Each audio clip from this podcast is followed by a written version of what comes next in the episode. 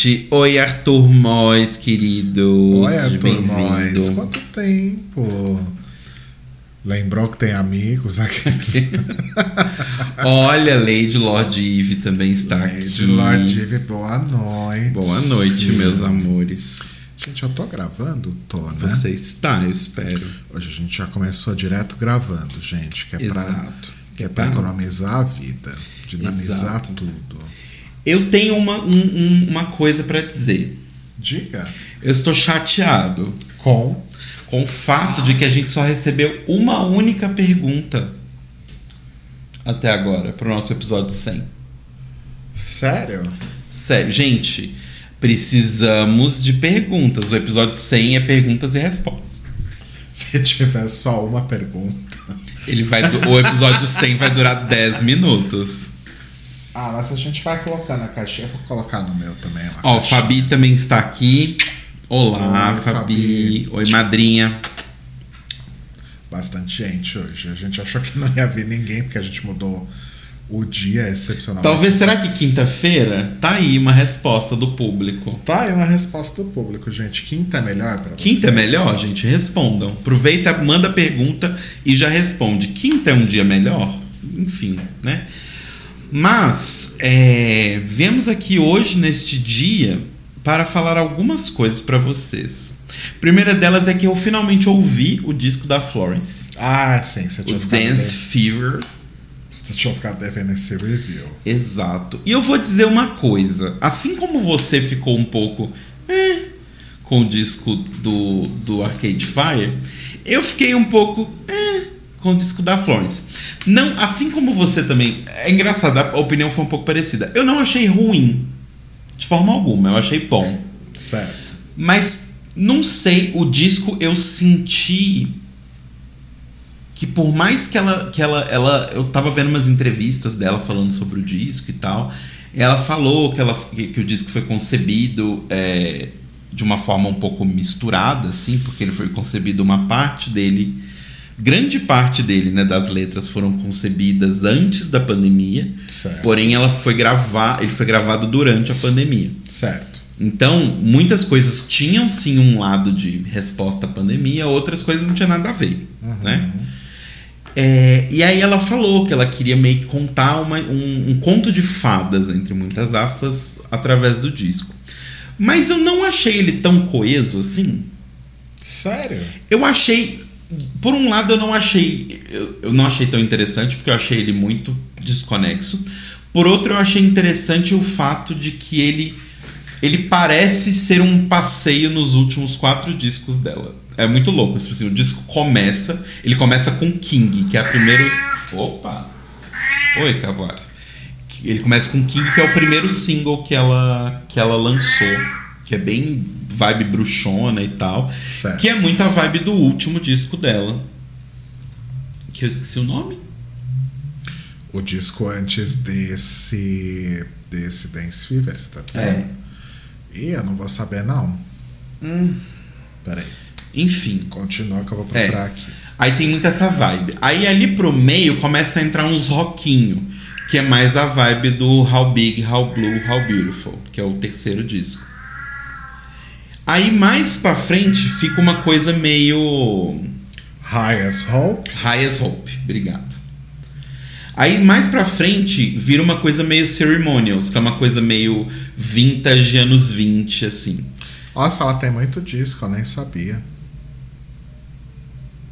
É, assim, mais ou menos. Tem uns discos aí que não. Tipo, disco oficial mesmo de estúdio, esse é o quinto. Hum, tá. É o quinto disco. E aí, tipo, mais pro final ele entra pra coisa é, esquerda festiva, que era o primeiro disco do Lands. E tem a trilha sonora de Final Fantasy XV. Não Que é podemos- linda essa música. Não podemos esquecer. É Stand By disso. Me. Sabe Stand By Me? Oh, darling. Ah, Ah, é? é uma versão dela pra Stand By Me, que é lindíssima, inclusive. Ai, que, que chique. É... Mas assim, é... eu, eu gostei do disco. Eu só não sei, assim, pra mim a, a parte onde ele tava No High as Hope é muito legal, é muito gostosa. Aí o How Big, How Blue, How Beautiful, ele é legal, é um disco que eu gosto, mas ele é um disco tão fechadinho nele mesmo. Inclusive ele saiu com um filme, né? Tem um filme o disco. E aí ele é tão fechadinho nele que as músicas da vibe dele são muito fora da vibe, assim, é uma música mais rock da Florence, assim, não tem muito a ver com o resto. Certo. Aí meio que me corta, assim. Aí eu fiquei meio assim, tipo, eu gostei, mas não gostei. Eu escutei umas três vezes o disco todo, assim, do começo ao fim. Talvez eu precise voltar para ele um pouco, assim, digerir e aí voltar. Mas tem músicas interessantes. Para mim, as músicas mais interessantes é King. De fato, foi uma ótima escolha de single, porque é uma música muito boa. Uma das melhores do disco. É, inclusive em questão de letra em questão de ritmo e tal. E Choreomania. Choreomania. Eu não sei como se pronuncia, mas imagino que seja Choreomania, porque é inglês. É, que é muito boa também. As outras músicas tô me, me acostumando ainda. Mas isso não significa nada, tá, gente? Porque assim, eu sempre. eu sempre lembro, e a Isis e o Bruno, que trabalhavam comigo, sempre jogam isso na minha cara, porque quando lançou o disco da MC Tá, é, eu ouvi, e aí eu falei: Ah, não sei. Achei um pouco repetitivo, achei, não sei, não, não gostei tanto corta para um mês depois, eu basicamente só ouvi MC Tal o dia inteiro, a minha vida inteira, fazendo faxina, tudo na pandemia. Enquanto a gente fazia faxina, eu escutava MC Tal. True. Então, assim, né? Who knows? Pode ser que eu ame o disco daqui a um mês. É, mas, enfim, esse é o meu review. Gostei. É, talvez eu ouça. Mas você é, é, tipo, você acompanha a discografia da artista? Não a, o, as únicas músicas da Florence que acho que eu conheço é, são é, Kiss with a Fist, Dog Days Are Over e Hunger. Acho que são as únicas. Nossa, é bem específico, assim, né? É tipo, bem picado. Acho que são as únicas três músicas da Florence que eu conheço. Tá. Eu acho que você ia gostar muito do How Big, How Blue, How Beautiful. Tipo, escuta ele do começo ao fim, assim. Ele é bem rockzinho, assim. E, e, ele, ele faz parte de uma de uma uma trend que estava rolando ali lá pros idos de 2012, 11, 13 ali, que todo disco bom que eu e o Oriel que trabalhava comigo gostávamos tinha capa preto e branco. Aí a gente fez uma playlist, tipo assim, ah, vamos fazer uma. Porque a gente escutava música no escritório, né? Então a gente tava lá trabalhando, a gente deixava a música tocando alto. E aí a gente tinha sempre as mesmas músicas que a gente gostava e os mesmos discos. Aí a gente falou, ah, vamos fazer uma playlist, né? E aí a gente percebeu que todas as capas de discos da playlist eram preto e branco, basicamente. E aí tinha bastante desse disco da Florence. Mas é, é boa, é, boa. Bem conceitual essa playlist Sim. visual. É, Lady Lord Eve falou que Choreomania é tudo é umas partes spoken words do álbum. Sim, sim. Tem umas vibes bem. bruxarias, assim. Que tá legal. E uma coisa que eu gostei muito. Visualmente o álbum é maravilhoso. É a coisa mais bonita que a Florence já fez, assim. Não foi ela que fez, né? Mas enfim. Ela voltou um pouco. Ela até falou isso nas entrevistas também que eu vi, que ela saiu um pouco do minimalismo. Porque tanto no, no How Big e no Hayes Hope, ela tava bem minimalista, assim, questão de identidade visual e tudo mais. E agora ela tá, tipo assim, ela basicamente, já que tinha essa coisa de ser um, de ser um, um conto de fadas, esse disco, o disco ele tem, tem um artista, eu não vou lembrar o nome dele, mas tem um artista que está colaborando com ela e com a Autumn The Wild, que é a diretora que dirige os clipes dela todos agora.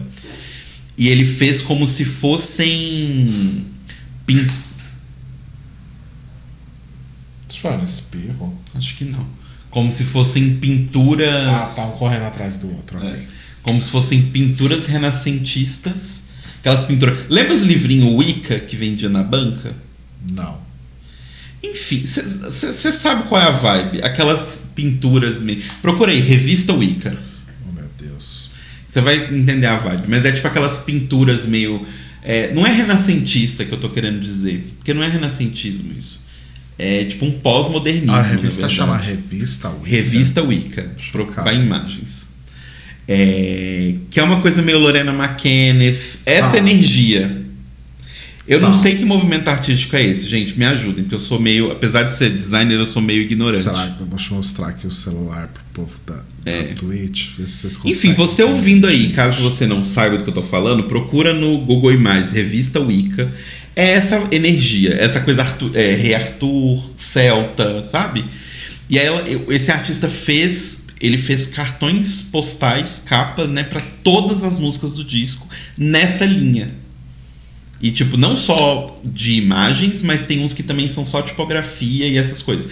É uma vibe meio tapeçaria de unicórnio, sabe? Essas coisas bem medievais, assim, digamos. Visuais. Então é bem maximalista, assim, bem exagerado. Mas é bem interessante, visualmente, assim, o disco. Aí vou, vou acompanhar. Os clipes, como sempre, a Autumn the Wild é incrível. Então os clipes são muito bons. Mas as músicas não estão clicando comigo. Vamos, vamos dar tempo ao tempo. Vamos aguardar. Vamos fazer um momento aqui, vida real, momentos reais. Hum. É, eu queria já pedir a comida, Tá. porque a gente tá com muita fome. Se- Sempre que a gente pede a comida depois que a gente termina aqui a. Isso aqui que a gente tá fazendo. Live, gravação. A gente, a gente vai comer muito tarde, então eu já queria pedir agora. As pessoas podem participar com a gente desse processo. A gente queria pedir pe- eh, comida mexicana no Si Senhor, que é o resta- uma rede de restaurantes mexicanos. Tô É Tex-Mex. É Tex-Mex. fazendo aspas aqui com os dedos. É, só que o único que tem no iFood é o da Moca, leva até 70 minutos e custa 20 reais a entrega. Nossa, não, então a gente não vai pedir isso. A gente pode pedir do Yucatán. Pode ser. Deixa eu explicar pra O vocês o é que porquê, você não gente. gosta do Yucatán. Não, eu gosto do Yucatán. Meu único problema com eles é que o sour cream deles, que é uma das melhores coisas da comida mexicana, eles fazem tipo batido, como se fosse uma clara em neve. Não faz o menor sentido aquele sour cream deles. É, não mudou muita coisa. O Yucatán é de 51 a 61 minutos e a entrega é 14,99. Mudou bastante coisa. Mudou 5 reais e diminuiu 10 minutos no tempo máximo. Pede aqui então, Pede lá. que eu me recuso a pedir Taco Bell. Né? Então, Até tudo isso começou. Até porque Taco Bell não vai ter o que você quer. É, tudo isso começou porque eu tava com desejo de comer jalapeno. E aí eu pensei, ah, ontem a gente ia sair para até para contar para a próxima coisa que a gente vai contar. E eu falei, ah, beleza, sem problemas. A gente passa no, numa hamburgueria que a gente gosta na volta e eu peço um hambúrguer com com jalapeno. E aí que não tinha nenhum hambúrguer com jalapeno na, na hamburgueria. E aí eu continuo com o desejo de comer jalapeno. Provavelmente eu vou comer um ou dois e vou me dar por satisfeito. Mas eu estou com muito desejo de comê-los. Eu já vou até digitar aqui jalapeno. Ah, já matamos. Papas e Yucatán. Porção de batatas fritas cobertas com cheddar, bacon e pimenta jalapeno. Ótimo, arrasou. Nossa, a gente vai muito morrer um dia, né? Todos vamos. Todos os seres humanos. Olha, tem uma porção de pimenta jalapeno, se Não, você não, quiser. não, não tô nessa energia, não. Eu quero comer jalapeno com alguma coisa. Tá. Aí a gente pode pedir também esse combo supreme aqui que serve até quatro pessoas Nossa e custa 330 Ah, reais. claro. Gente, vem o quê? Vem ouro no negócio? É quatro pessoas comendo, né? É porque tem carne, né? A carne tá o olho da Carne tá o olho da cara. O que, que são totopes, totopês? Não sei. Não sei. Tá. A gente vai realmente, tipo, ler o cardápio todo e. É porque a gente precisa pedir, né? Uhum. Tá. Pera aí, gente. Vai acontecer. Então, para as pessoas tá super divertido. Aí depois a gente fica, nossa, por que ninguém ouve o podcast? Ah, gente, momentos reais. Tá. É... Conta do, do show, então. Então. Eu, eu vou lidando com o pedido aqui. Tá. Ontem a gente fez uma coisa que a gente não fazia desde que começou a pandemia, em 18 de. Na verdade, antes, né? Acho que o último show que a gente foi foi qual? O último show que a gente foi. Ah, ah, março de 2020, pandemia. Sabe qual que eu acho que foi? Ah, Deve ter sido algum da Letrux. Eu acho que foi o da Let... Não. Eu hum, não sei. Eu tô na dúvida se foi o da Letrux ou se foi o do Cato no Casa Natura. Cato, Cato e Johnny E Johnny Hooker na Casa Natura, não foi? foi? tipo outubro a novembro de 2019. É, ou seja, desde novembro de 2019 a gente não ia em um show. E aí é, eu já comentei aqui com vocês que o Benti é um, um cantor que eu gosto bastante, ou Bente, estamos nessa dúvida desde ontem, mas eu acho que é Bente. Mas eu só consigo falar Benti. Não sei, termina com I, me, me pressupõe que eu. Enfim. É. E é um artista que eu gosto muito, ele é de Minas Gerais também, então, né, representing.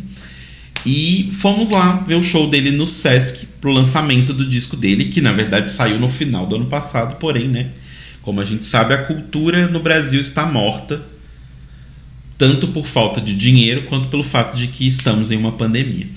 Então, depois de muitos anos, depois de muito tomar coragem aí, decidimos ir no show. E foi muito legal, foi tipo muito gostosinho, porque foi no Sesc, show do Sesc é uma vibe diferente, né? Porque é todo mundo sentadinho, lugar marcado, teatro pequeno e tal, mas foi tipo, o teatro tava bem cheio, né? Tava lotado. Basicamente, pouquíssimos lugares vazios. E foi muito fofo, assim, do tipo. Dava pra ver que ele tava muito ansioso. que foi? O Arthur falou que é servido em uma pedra retirada de um templo asteca, por isso. Ah, entendi. e é tipo limited edition, né? Vai desmontando o templo azteca até terminar o, o- servir todas as pessoas. É, e aí fomos, dava pra ver que tipo, ele tava muito ansioso, porque né, ele não fazia um show há muito tempo. É, show grande, né? Porque ele fez shows já desse disco, mas pequenos e sem banda. Então foi muito legal, assim, ver o show ao vivo. Eu, eu comecei a apreciar mais a arte do show depois que, que comecei a me relacionar com esse homem que está aqui do meu lado direito. Porque antes eu não era muito fã da, da questão do show, né? eu preferia ouvir o disco mesmo. Mas eu, eu tô aprendendo a gostar de shows. E aí eu queria perguntar pra você o que, que você para achou mim. do show. Eu amei o show. é, eu não sou tão fã assim do Bente quanto o Telo. O Telo sabe todas as músicas, enfim. É, Cantei emocionado, fiz segunda voz, vários eu, momentos. Eu ouvi os discos, achei muito bom. É, eu gosto muito dele, acho as letras muito bonitas, as músicas são. As melodias são ótimas. Tem esse lance da, da viola caipira, né? Que. é, enfim, ele é de Minas, né? Então ele traz essa, essa coisa da origem dele pra música. A regionalidade. E, Odeio quando as pessoas falam regionalidade. E a viola é um instrumento muito bonito, muito bonito mesmo. né? É um instrumento principal de todas as músicas e é, é diferente do que a gente está acostumado, né? Então, então é, é, é legal, né? É diferente. É, eu achei, eu achei interessante a forma como. Até como a banda estava montada no palco. Porque o que faz o papel de guitarras nas músicas é viola caipira e viola de, de arco, né? Viola de arco, isso. E é o, o violino. Um outro tipo de violino, na verdade. E o baixista dele é o, se não me engano, é Luiz, o nome dele, que é do Maglore, que é uma banda muito legal também. A baterista também é ótima. Então a banda assim bem bem enxuta e eles têm algumas coisas de base pré-gravada também, mas reproduz basicamente o que tá no disco. E é um show assim bem intimista, intimista mesmo, né? Sim. É, e de um, de um cuidado assim muito muito grande assim uma delicadeza muito grande eu, eu fiquei muito feliz o show é muito bom e, e eu fiquei mais fã dele e é para isso que o show serve gente Exato. é para divulgar o artista né e aí às vezes você acaba gostando mais tem gente que às vezes nem conhece acho que eu me aplico muito bem nisso né eu não, Uhum. eu não conhecia tão bem assim o trabalho dele e depois do show Ah, o show das Bahias que a gente foi, lembra? Sim. A gente nunca tinha ouvido, isso há 200 milhões de anos atrás, o 1900 e rouba ainda morava no Brasil. O Roba chamou a gente pra ir no show. Eu nunca, nunca tinha ouvido as Bahias. E aí ele chamou a gente no show no mesmo Sesc, né? No Foi. Sesc 24. Acho que foi na mesma sala, inclusive. Fa- né, é exatamente o mesmo teatro. Mas, é, se não me engano, esse show das Bahias foi tipo. O que, que é isso? Alguma coisa no posto de gasolina. Ai, rotei, desculpa, gente. É, é, se não me engano, foi tipo uns seis meses antes do Roupa mudar. É. Foi, é, foi há bastante tempo atrás. Mas, mas foi super legal, porque a gente, a gente viu, viu o show, tipo, gostamos muito, e aí de lá começamos a ouvir elas e tal. Então, assim, Você quer coca normal ou zero? normal. Desculpa, gente, precisava perguntar. Tudo bem. É, e aí, assim, eu gostei bastante. Como o Rodrigo falou, é bem intimista, assim, do tipo. Eu acho que até. Talvez, tipo, intimista demais em alguns pontos, né? A gente até comentou, do, tipo, a banda é bem enxuta, mas talvez fosse bom ele ter, tipo, um, uma Lisa Hennigan do lado dele. Que, pra quem não sabe o que eu estou querendo dizer, é que, assim, o Damien Rice, que é um cantor que eu gosto muito, ele ti- tinha várias músicas, basicamente todas as músicas dele do primeiro disco tem uma segunda voz ou um coro, meio coro grego, assim, no fundo. E aí nos shows ia ficar muito estranho se fosse. O que, é um coro grego? São essas pessoas que ficam no fundo de, um, de uma peça, fazendo um. "Oh", e tal, que é tipo pra dar um, um mood geral. Entendi. Ou que cantam junto com a pessoa pra aumentar a quantidade de vozes cantando. Sabe aquele, aquele, aquela galera que eu te mostrei de um festival em Berlim maluco lá que o Damien Rice canta a minha música preferida, que, tá, que eu tenho tatuada, Sim. que é uma galera que canta junto com ele, chama Cantos Domos. Sim, Aquilo é um canto grego. tá. É... Não tem nada a ver com canto gregoriano. Não, absolutamente nada a ver. Poxa, É um coro grego, não é um canto gregoriano. É, é completamente diferente. uma N em grupo. É tipo uma N em grupo. É, e aí o lance é que várias músicas do Benty, assim como várias músicas do Damien, tem uma segunda voz ou esse, esse coro grego. Então ajuda muito se você tiver uma pessoa ali cantando com você. É que na verdade a segunda voz são os feats, né? Exato. Fernanda Takaya, Josiara. Não, mas quase todas as músicas, tem até músicas que ele faz a segunda voz dele mesmo. Ah, tá. Então, e é difícil fazer isso ao vivo, né? Porque, enfim, você- você tá cantando em potências diferentes, volumes diferentes, é, oitava, Timbres. timbres diferentes e tal. Então é meio difícil uma pessoa sozinha fazer aquilo ali, porque tem que ter um, um, né, uma- um controle de respiração ali. Já finalizei o pedido. Arrasou. Eu pedi quilos de comida. Arrasou. Tá, mas enfim.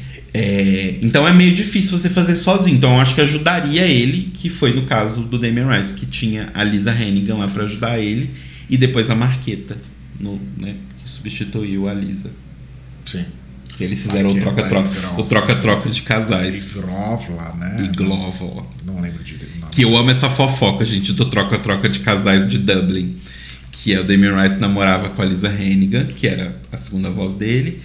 E o Glenn Hansard. O Glenn Hansard namorava com a Marqueta Igleva, que eles fizeram Once juntos, aquele filme. Hã? Não é Igleva.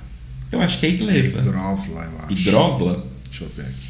Enfim. E aí eles tinham os trelelês deles. E aí passou um tempo. De... Marqueta Irglova. Irgro... Irgro... Ah! Irglova. Irglova. E aí passou um tempo, Damien foi um babaca com a, com a Lisa Hennigan, ela terminou com ele, mandou ele tomar no cu. E depois de um tempo ela começou a pegar o Glenn Hansard, ou seja, subiu na vida, né? Porque o Damien eu amo ele, mas ele é bem prejudicado. E aí, eis que a Marqueta lá, que namorava com o, o Glenn, veio e começou a fazer segunda voz do Damien. E aí rola a, a fofoca interna de que ele pega ela, mas isso nunca foi comprovado, mas né? Qual que é a graça se não for um swing, não é verdade? Who knows? É verdade. o- É. O swing da música irlandesa.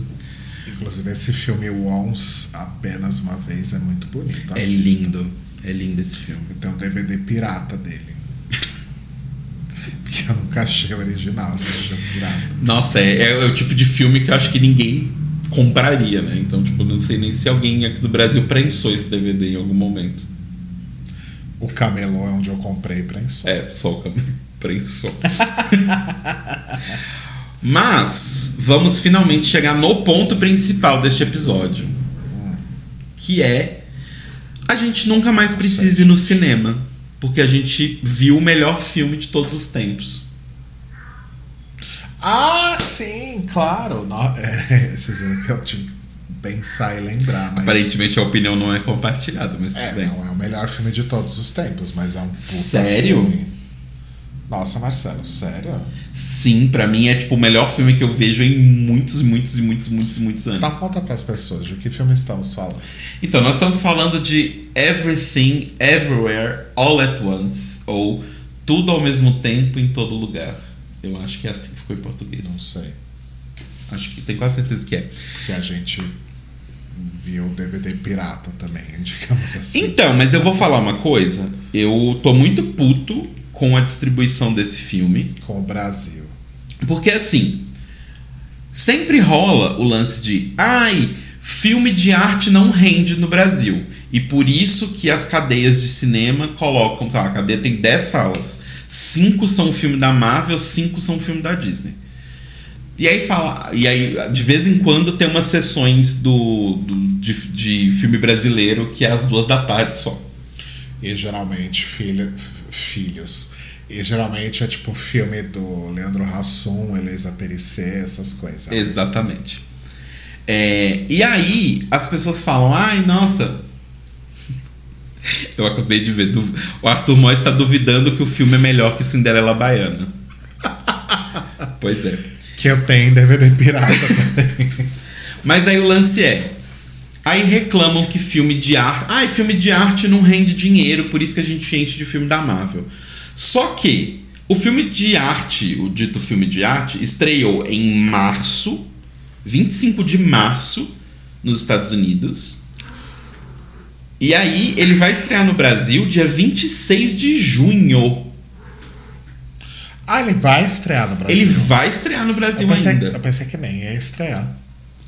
nem mais faz sentido. Você concorda comigo que já faz, tipo, meses. O negócio passou no Festival de Cannes, passou em tudo quanto é festival. É, vai chegar aqui com três meses de atraso. Que estranho, né? É- não, é muito estranho. E aí o pior de tudo é que assim. Aí eles vão botar em cinema, vai estar em tipo, sei lá, São Paulo, que é uma cidade capital grande, vai estar em 15 salas. Isso se muito.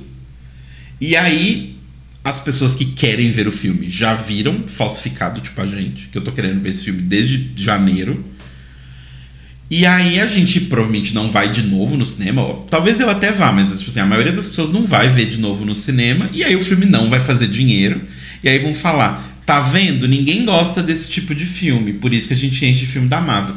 Então, me ajuda a te ajudar, né, colega? Não, fa não demora tanto tempo pra trazer o filme. Tipo, desculpa, assim. É, um filme, beleza, é, é uma grande coisa, é grande e tal, mas assim. Ah, São, são, sei lá, duas horas e meia de material, traduzir isso não demora tanto tempo. Ah, mas a questão não é traduzir. Definitivamente não é traduzir. É, eu não sei, eu acho que a distribuição de filmes no Brasil, que já era esquisita, Tá pior. deve né? ter ficado ainda mais cagada depois da pandemia, né?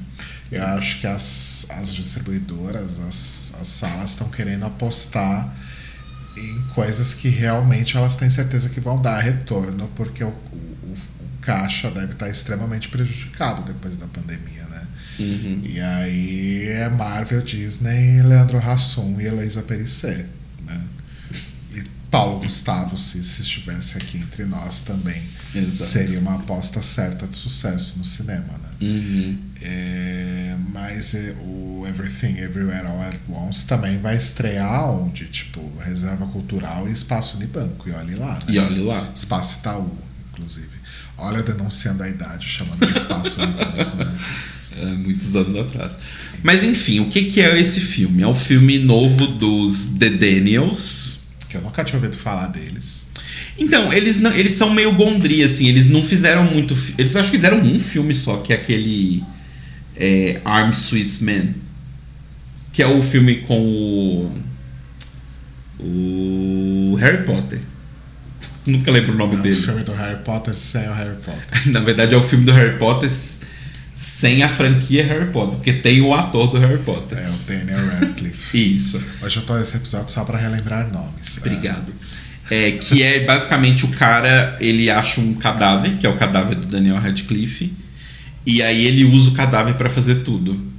Nossa, não, não faço ideia de que filme seja esse. É, é um filme interessante. É, acho que você vai gostar. É, mas aí eles tiveram só esse filme e eles faziam um clipe. Eles eram meio gondri, assim. Eles eram. Sabe aquele clipe daquela música do Oclinhos? Turn down for what? Lembra que o clipe era muito louco, que era um cara pulando, tipo, ele pulava e dava uma pentada violenta no chão, e aí o chão quebrava e ele ia no apartamento de baixo? Eles que dirigiram esse clipe. Ok, tudo faz muito sentido. Tudo faz bastante sentido agora. E eles são, tipo, dois diretores, é o Dan Kwan e o Daniel Schwa Schwa Schwa. É um nome meio alemão, assim. É uma risada de, de AVC, né? Ross Ross. É, é um nome alemão, gente. Desculpa pessoas alemãs, mas eu não sei pronunciar os sobrenomes de vocês. É, e aí o filme conta sobre a história da Evelyn.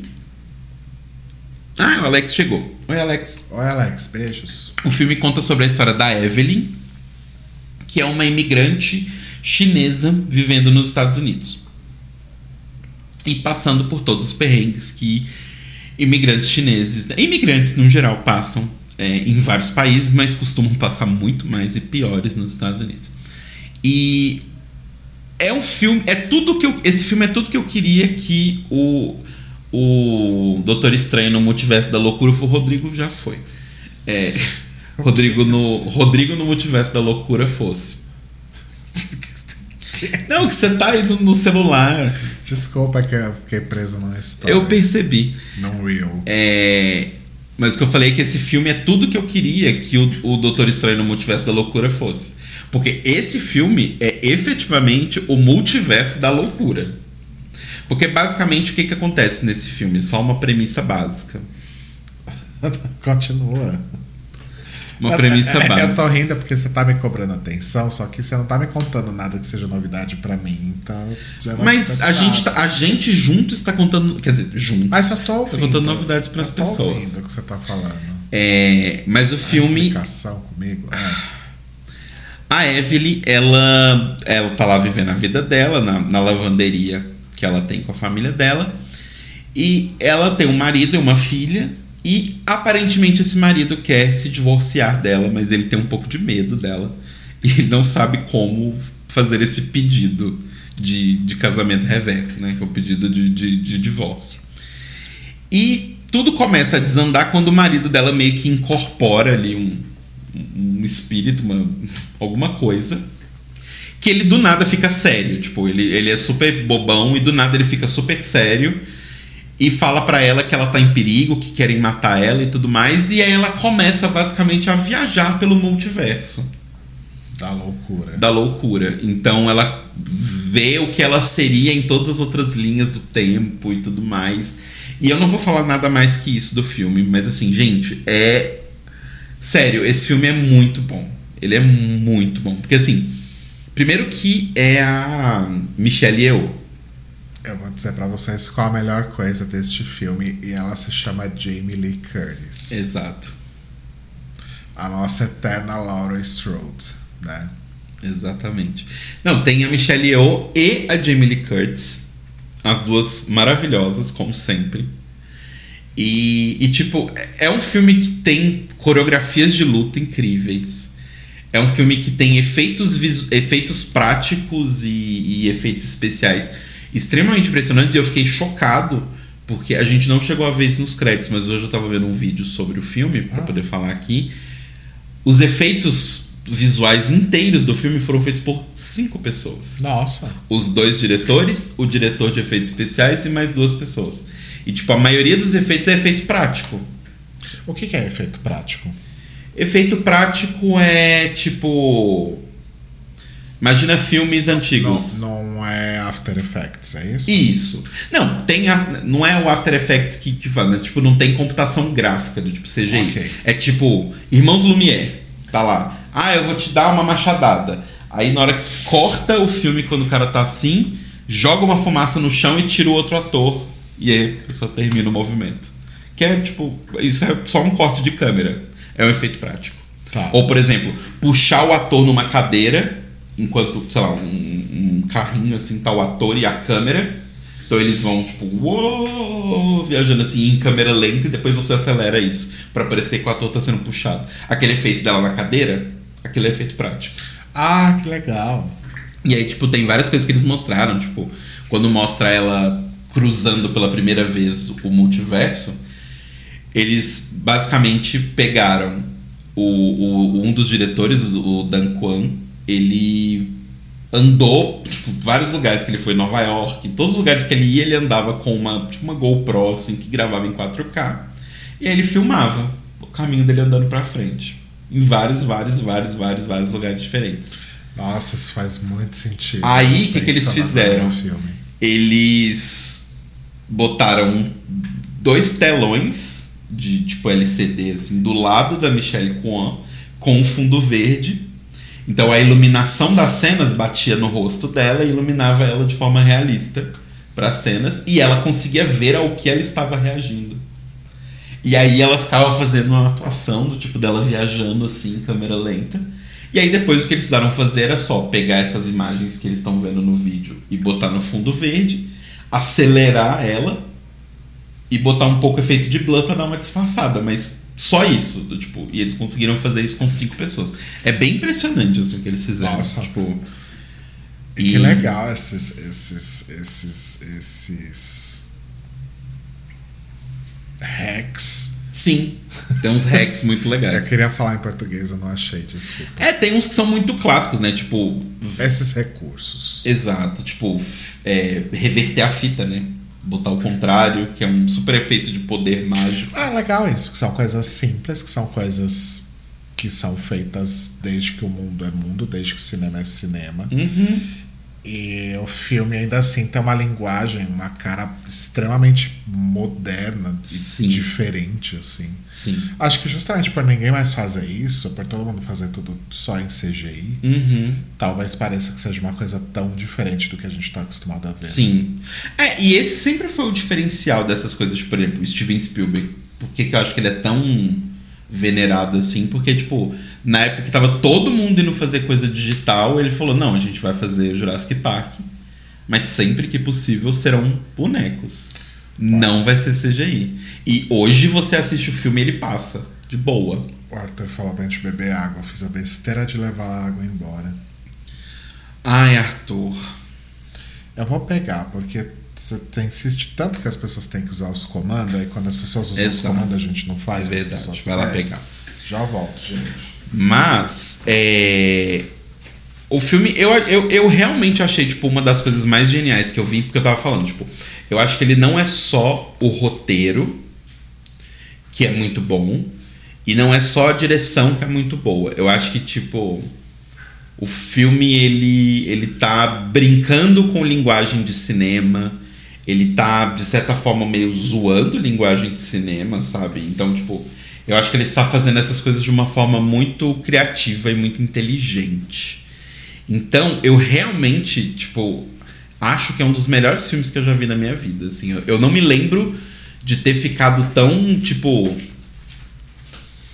A sensação de a próxima cena vai acontecer e eu não faço a menor ideia do que ela vai ser.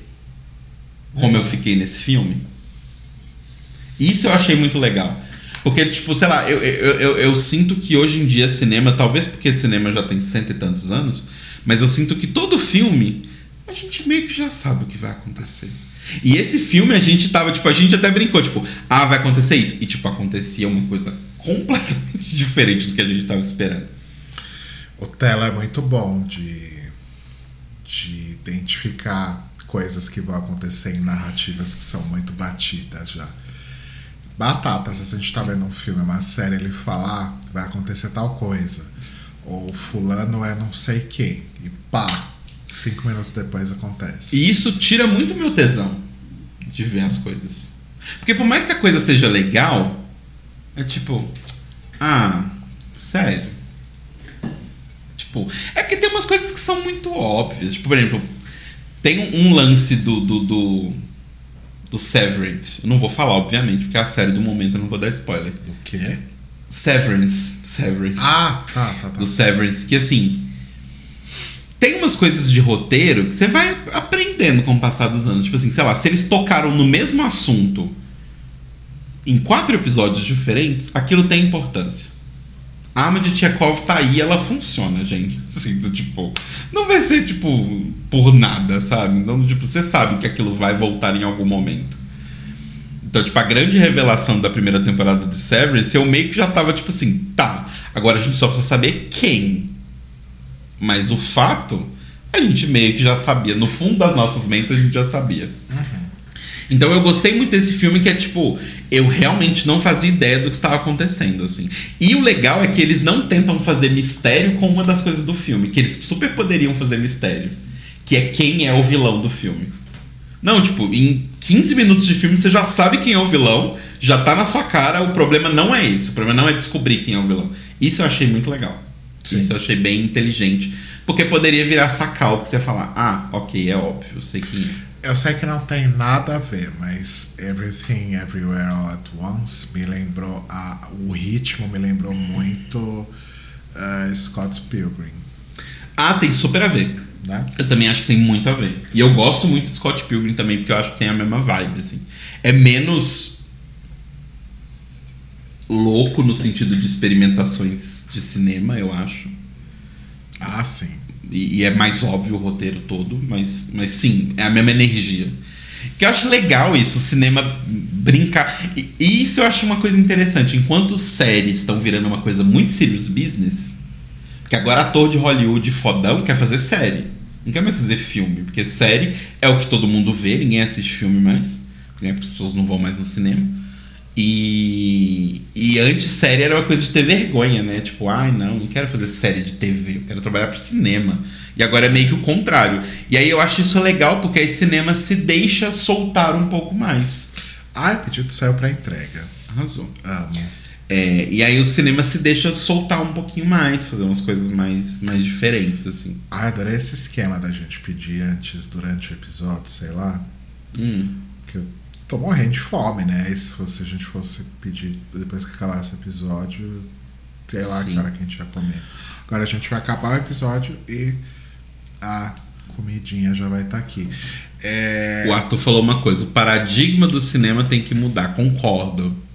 Muda Brasil. Concordo, muda Brasil. Com o streaming o povo não quer. Com o streaming o povo não quer mais ir. Os shoppings não vão no cinema.